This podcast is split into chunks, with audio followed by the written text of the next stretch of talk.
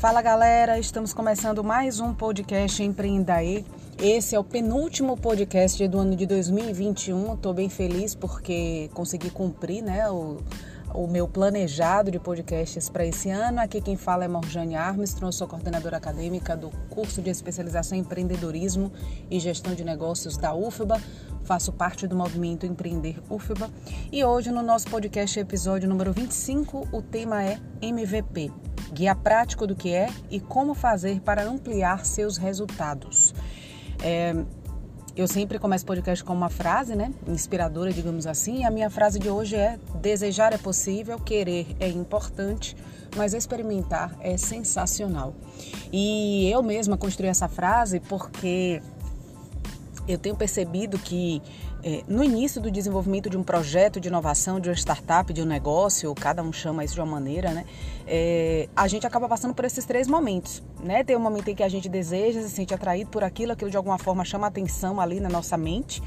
Depois de você desejar no sentido de se sentir atraído por aquilo, você começa a querer aquilo, ou seja, você começa a sentir vontade de, de deixar aquilo fazer parte da sua vida, de gastar o seu tempo, a sua energia com aquilo ali. Só que depois disso, o que realmente vai fazer toda a diferença é você experimentar. Seja para você ver se é realmente aquilo que você quer ou não, mas especialmente para ver se aquilo pode ser um caminho bom de algo que você queira empreender, algo que você queira desenvolver, trazendo isso para o mundo dos negócios, né? Então eu, eu acho que a virada da chave de efetivamente se eu vou fazer ou não vou, se eu vou por aqui ou por ali, é experimentar. E seja nas, nas aulas que eu dou, né, de empreendedorismo, ou nas mentorias que eu faço pelos programas de aceleração que eu participo, é, e agora participando de um projeto, estando do outro lado, ou seja, compondo a equipe desse projeto, o que eu tenho percebido é que é, chega um determinado ponto em que você não consegue avançar se você não experimentar. Não experimentar aquele seu projeto, aquela sua solução, e é, e é o que a gente acaba chamando aí nesse momento de MVP do negócio, né? E isso é o que vai fazer toda a diferença na virada de chave, porque o MVP basicamente assim, ele, ele faz você testar várias coisas, né? Mas basicamente uma coisa que o MVP traz muito forte é a questão de você saber se primeiro aquilo está realmente impactando para outras pessoas da forma como você está imaginando. E segundo, se aquilo é viável de ser executado, né? MVP é mínimo produto viável, tá? É, você tentar colocar o seu bloco na rua com as mínimas características, definições, funcionalidades, especificações da sua solução, só para ver o que é que vai dar. Só que esse ver o que é que vai dar, você vai com um conjunto de métricas na cabeça com as quais você quer medir, né? Não vai solto assim, como você vai literalmente para um bloco de carnaval, né? É, e o que eu percebo é isso, é que quando a gente vai testar esse MVP aí, né? Quando a gente vai rodar esse MVP para poder testar a nossa solução, a gente acaba tendo esses dois feedbacks extremamente importantes, né? Que um é, de novo, é, eu ver se a, a, forma como eu acho que a minha solução vai impactar, porque inclusive a gente está muito apaixonado no começo, então a gente imagina que está salvando o mundo, né? Se realmente vai impactar as pessoas que estão do outro lado, porque você tem que lembrar que embora a sua solução te transforme, ela não é para você, ela é para as outras pessoas que estão lá fora, né? E um segundo ponto é a questão de se você consegue executar aquilo. Porque às vezes aquilo é maravilhoso, mas tem um nível de complexidade ou uma demanda de, de capacidades, ou enfim, que talvez você não consiga fazer naquele momento, ou que você entenda que precisa captar um recurso, entender de uma tecnologia, formar uma determinada configuração de time para você conseguir rodar aquilo, né? E, e aí não adianta você enxergar que aquela sua solução entrega valor e na hora que o cliente quiser você simplesmente não conseguir entregar aquilo, você não conseguir operacionalizar aquilo. E detalhe, não é só você operacionalizar aquilo, é você escalar aquilo. Aquilo se tornar repetível, aquilo se tornar escalável, se tornar possível de ser entregue para mais pessoas, se possível mantendo uma estrutura de custo muito enxuta. Então é meio que um baile aí que você tem que fazer para é, conseguir fazer o seu negócio rodar, né? Conseguir é, decidir se você pode ir por aquele caminho daquela solução, daquele produto, daquela inovação ou não, né? Então, o MVP é uma sigla, né, que representa mínimo produto viável, em inglês Minimum Viable Product, né? É, e é uma versão enxuta de uma solução, né, que contém apenas funcionalidades básicas a ideia, o sonho do MVP é que você gaste o mínimo possível com ele, mas que você consiga obter o máximo de feedback possível a partir da sua aplicação, né? Esse MVP ele pode ser um software, um serviço, um produto físico ou digital, e ele foi criado em 2001 por Robinson, CEO da ThinkDev, é uma empresa norte-americana que atua né, no desenvolvimento de novos produtos e mercados, e é, apesar de ele ter sido criado pelo CEO da SyncDev, o MVP ele acabou ganhando notoriedade alguns anos mais tarde, né, através do livro The Lean Startup, de Eric Rice, um livro muito bom, tem na internet PDF, tá? E é um livro todo baseado assim, no processo empreendedor, no desenvolvimento de um projeto de inovação de um negócio, testando. Metodologia ágil, testando, vai construindo, joga lá no mercado, coleta feedback, volta e ajusta. Então, essa batida bem rápida, né? É, é um livro maravilhoso para dar uma sacudida, porque eu acho que o MVP ele acaba fazendo muito isso também. Ele dá uma sacudida no sentido de você acordar para a vida, para você sair da sua zona de conforto e começar a enxergar com os olhos de outras pessoas e enxergar com olhos de outras pessoas sempre te tira, né, da sua zona de conforto e também para te dar uma sacudida porque é um movimento muito rápido. Então é lógico que você pode se planejar, você pode criar métricas, indicadores, mas a jogada tem que ser muito rápida entre ir, coletar, voltar, avaliar e ajustar e fazer essa batida algumas vezes, inclusive, né? E aí a ideia é que quanto mais você vai avançando no projeto, mais você vai despendendo uma graninha ali com o MVP é, porque você também vai sentindo mais segurança naquilo, né? Mas o mundo ideal é que no início do desenvolvimento dessa, dessa solução aí, que você está com o MVP para teste, que você gaste o mínimo possível. A depender da solução, talvez você tenha que testar aquilo fazendo uma landing page, um, um aplicativo, alguma coisa, aí você vai acabar gastando, fazendo algum investimento aí. Mas a ideia é que seja feito da forma mais enxuta possível. Então, se você imagina uma plataforma, talvez no início fazer uma landing page, não precisa fazer necessariamente uma plataforma, né? Porque a plataforma imagine que o cliente ele vai acessar as coisas ali e dali a plataforma já vai começar a processar os dados. Só que isso aí vai exigir mais tempo, mais grana. Então, quando você vai para uma landing o que você acessa ali pode cair no e-mail. E a partir do e-mail, os próprios donos do projeto começarem a responder aquilo ali. Ah, mas isso não é sustentável. É lógico que não é. Mas é um MVP, é só para você testar os primeiros movimentos e depois você vai aperfeiçoando, né? Então, o objetivo real do MVP é testar a viabilidade de uma ideia, né? E é, reduzir os recursos investidos para lançamento de uma solução.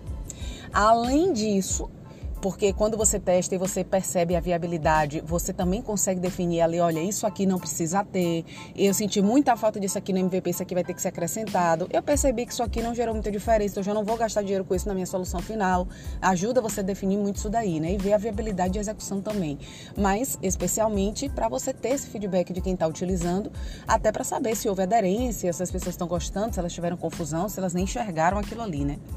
E ao lançar uma solução, toda empresa ela corre alguns riscos, né? Porque existem sempre fatores muito imprevisíveis de mercado, né? Tem crise, tem concorrência, tem não aceitação do produto. Então a gente tem ali é o que a gente chama de análise externa do ambiente, né? Tanto fatores gerais, como a PESTEL, que eu já comentei aqui, se eu não me engano, no podcast anterior, aspectos políticos, econômicos, sociais, legais, ambientais, tecnológicos que podem influenciar o negócio, como é, elementos do ambiente de tarefa, né? Stakeholders externos ao negócio que influenciam também diretamente. É um fornecedor, um concorrente, um cliente.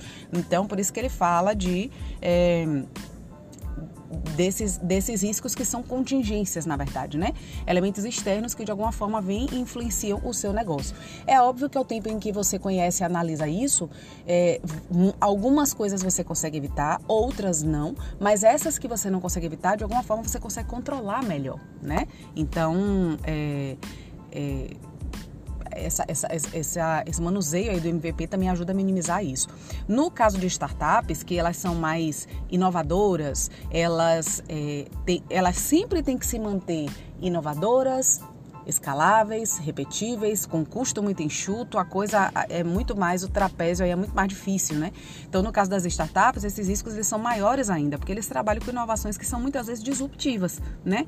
Rompem os padrões atuais.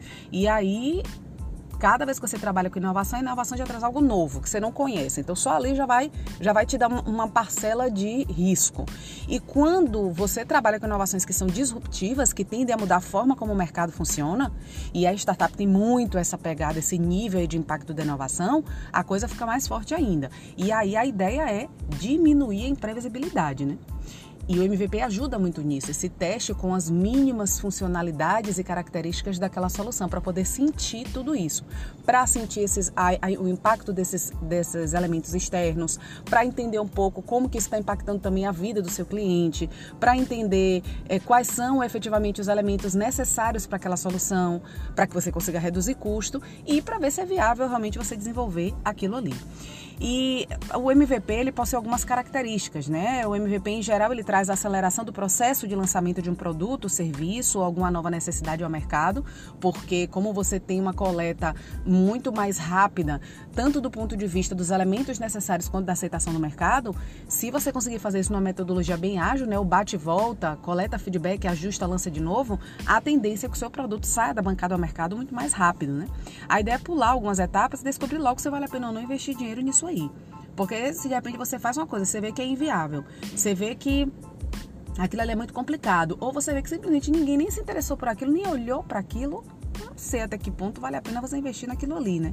Então ela acaba agregando valor, é algo que vai além do preço simplesmente, né? O MVP já é a essência do produto ou projeto e ela acaba trazendo benefícios para o cliente porque ela promove um ciclo de feedback. Então, basicamente, quando você está fazendo MVP, você planeja, e você planeja muito para conseguir otimizar tempo e dinheiro, que são que, que é a grande dupla do barulho aí, né, do, do, do empreendedorismo.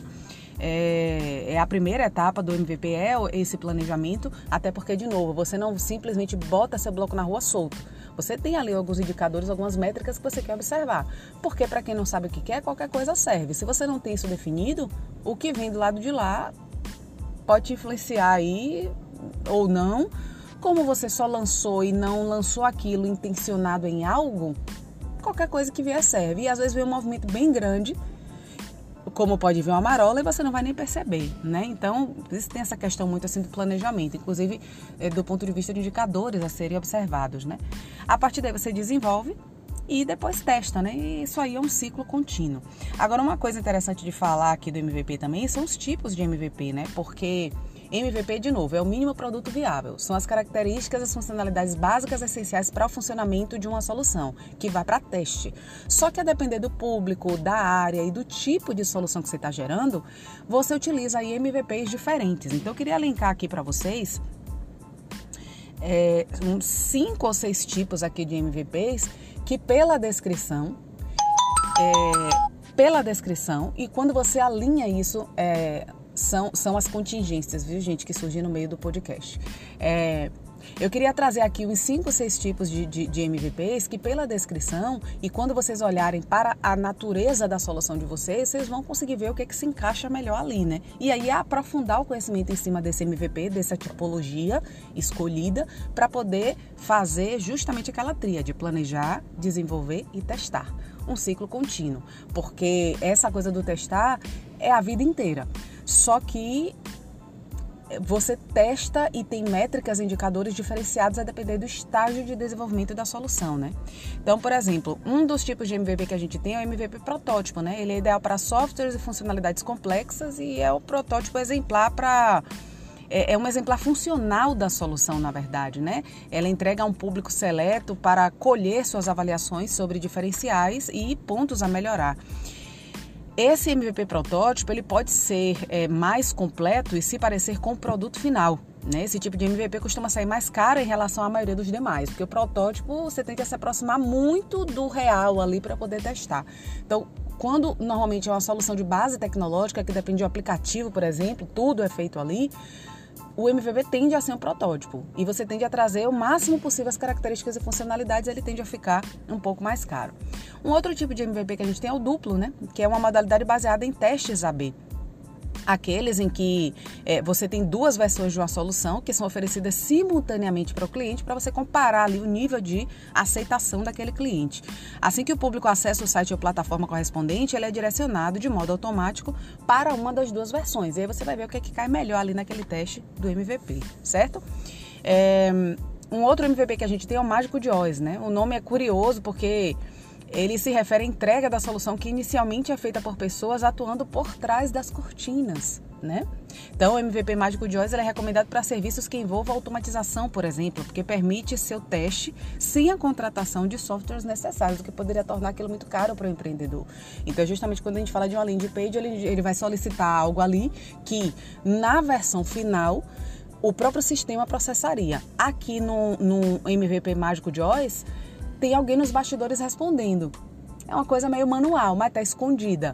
Mas isso reduz muito o custo. E aí, com base nisso, você vai percebendo os elementos que são necessários até conseguir jogar isso aí na versão final, né? Então, em vez de oferecer uma versão automatizada, ele acaba fornecendo MVP no qual pessoas reais fazem parte daquele MVP e estão nos bastidores fazendo o papel das máquinas, né? É, Para ficar mais claro, imagine aí um serviço que automatiza a transcrição de documentos impressos, por exemplo, né? E vai agilizando a sua digitalização de forma simples. Durante o período de validação, esses arquivos eles poderiam, por exemplo, ser transcritos manualmente dispensando gasto com algum programa que lê e transcreve textos, por exemplo, né? Então, é, é, é o homem ali nos bastidores, ele está escondido, por isso que a gente chama de mágico de Oz, e ele acaba executando o papel de uma máquina ali, né? A gente tem também MVP Concierge, né? Esse formato ganhou o nome por oferecer uma solução é, bastante personalizada para um pequeno grupo de consumidores, né? Então ele serve para reforçar a ideia de atendimento exclusivo, que mais tarde também deverá ser reforçado pela automatização mas você também consegue atuar ali nos bastidores, só que de uma forma mais é, personalizada. E os últimos dois que eu teria para comentar aí, que tem vários, mas esses são os que a, gente mais vê aí nos modelos de negócio atuais, né? O MVP Pismal e o Single Feature, né? Então esse MVP Pismal é uma alternativa para quem está aí com orçamento apertado, né? Porque o Pismal se concentra na experimentação através de plataformas gratuitas que já existem. Isso aí é bem legal, né? Então, uma empresa que esteja pensando, por exemplo, em lançar um serviço de armazenamento em nuvem diferenciado, pode criar um MVP a partir do Google Drive. E aí vai adicionando ali algumas é, comodidades aos clientes, né? E aí é uma, uma, ferramenta livre ali do ecossistema da Google. Então poderia ser esse caminho aí. E o último que é o single feature, né? Idealizadores que têm bastante clareza aí sobre a funcionalidade principal de sua solução se beneficiam desse tipo de MVP, porque o single feature ele exige a entrega de uma versão que tenha somente função. Né? Então, caso ela seja aceita, mais mecanismos podem ser acrescentados e testados aos poucos, otimizando os investimentos necessários. Né? Então, tem essa outra opção aí. Aí perceba que a depender das condições da equipe, do time, dos líderes do projeto, a depender das competências e principalmente a depender do modelo de negócio e da solução, né? A gente vê qual MVP que se encaixa mais ali que dá para testar. Mas perceba que tudo aqui sempre está trabalhando para um caminho de características essenciais e um custo bem baixo, né? Um custo baixo. E aí, quais são as vantagens, né, gente, de, de, de você fazer aí um, um, um, um MVP, né? As vantagens de, de você fazer o MVP é exatamente o que a gente comentou ali em cima. Você consegue testar a sua solução para ver se ela entrega valor, você consegue testar a viabilidade dela, você consegue reduzir custo, né? Então, um passo a passo, se fosse para a gente pensar assim, mais detalhadinho da criação de MVP, eu diria que o primeiro passo seria formar uma equipe, né? Alguém com visão de negócios para avaliar a viabilidade financeira, né? Alguém que pense em como o produto será utilizado, de preferência com conhecimento e design thinking. Isso é muito importante, porque é exatamente a lógica de empatia, definição do problema, ideação, prototipagem e o teste, né? E alguém que consiga de alguma forma idealizar a engenharia do produto ou serviço, incluindo sua oferta em larga escala. Isso também é importante enxergar um pouco lá na frente, né?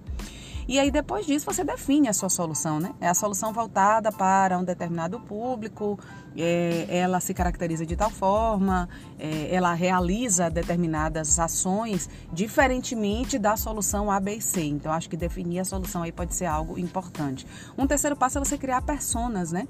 É, olhando de forma geral para o mercado no qual a sua solução se insere. E a partir dali você vai fazer um recorte do nicho que você atende. Até porque é para essas pessoas que você vai aplicar o MVP. O quarto passo é você eliminar os excessos, mas não se demore muito aí. A gente vai falar sobre os erros na, na execução de um MVP. É, e aí você vai eliminar esses excessos considerando os interesses do público e o problema que seu produto ou serviço resolve, né? Para você deixar ali apenas as funcionalidades essenciais. E o quinto é você testar e monitorar. E aí vai lapidando seu MVP até ele ser validado, é, é, até ele estar pronto, né, para ser liberado e testado. Lembrando que tem que ter aí um conjunto de métricas e indicadores que você quer avaliar, porque senão qualquer resultado que vier para você vai servir. Ou você vai se passar também em algum feedback importante. E aí, é, o Dropbox, Amazon, Airbnb táxi são casos de sucesso que você pode pesquisar e ler um pouquinho para ver como é que foram os casos de sucesso dessas empresas aí que usaram bastante o MVP para desenvolver seus negócios. E eu acho que não poderia terminar esse podcast sem falar assim de erros que são comumente executados assim no, no MVP e que assim vamos tentar fugir deles, né? Então é, você não pode se demorar demais no MVP, porque ele é justamente para destampar sua solução de modo que você se sinta seguro a investir grana para desenvolver, investir grana em comunicação e fazer essa solução sair da bancada ao mercado. Isso está anterior a essa etapa. E aí no MVP você, em tese, em geral, você não consegue ganhar grana com ele não. Então, nisso tá, você está consumindo ali, inclusive, tempo de equipe, né? Sem remuneração. Então, não pode se demorar muito nisso aí. Não pode se preocupar muito com a aparência aparência. É lógico que tem que ser uma coisa minimamente entendível, mas se você ficar embelezando demais a aparência, você vai perder o time da inovação e isso é triste. E você também não pode ir sem estabelecer métricas, indicadores, porque de novo, senão qualquer coisa que te te for apresentada a partir do feedback vai servir. E essa não é a lógica de um MVP. Então, vamos ficar atentos aí a, a, entender um pouco dessa lógica de MVP. Esse livro de Eric Rice ajuda. Olhar cases como esses que eu comentei, né? Dropbox, Amazon, Airbnb e Taxi, que fizeram MVP ajuda para vocês pegarem o traquejo e es, escolher né, o, o tipo certo de MVP, formar um time para isso, especialmente não cometer esses erros que foram sinalizados aqui ao final quando se faz a execução de um MVP. E mais do que isso, gente, ó, agilidade. MVP é agilidade, certo? Pensamento orientado para o cliente, para o mercado e pensamento ágil e enxuto tá?